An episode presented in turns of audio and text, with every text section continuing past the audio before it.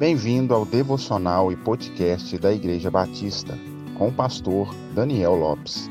Siga as nossas redes sociais, arroba um lugar de encontro com Deus.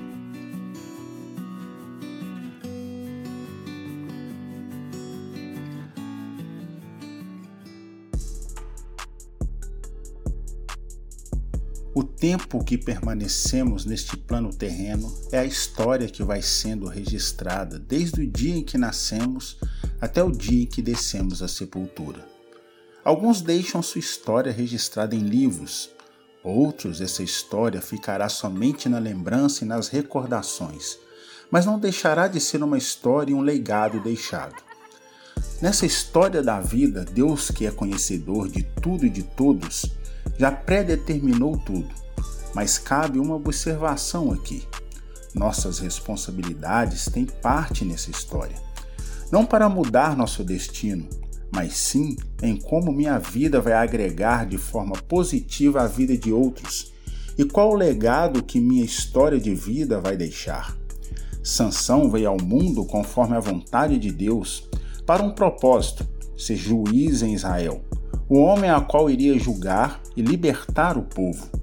Quando lemos Juízes, capítulo 13, onde começa a narrar a história de Sansão, observamos que ele era uma promessa de Deus. Seu nascimento foi um milagre, pois sua mãe era estéril. Foi consagrado ao Senhor, pois seria um nazireu. Seus pais eram piedosos e tementes a Deus. Ou seja, Deus preparou tudo para que Sansão cumprisse sua missão. Sansão nasce, cresce e começa a exercer seu papel. O espírito do Senhor se apoderava de Sansão de forma extraordinária, dando-lhe força sobrenatural, fazendo vencer os inimigos. Porém, Sansão começou a brincar com o pecado, e quem flerta com o pecado dorme com a morte.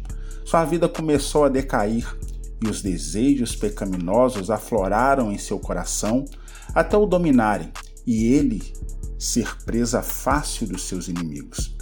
Deus libertou Israel das mãos dos filisteus. Cumpriu o seu propósito através da vida de Sansão. Este, porém, manchou sua história.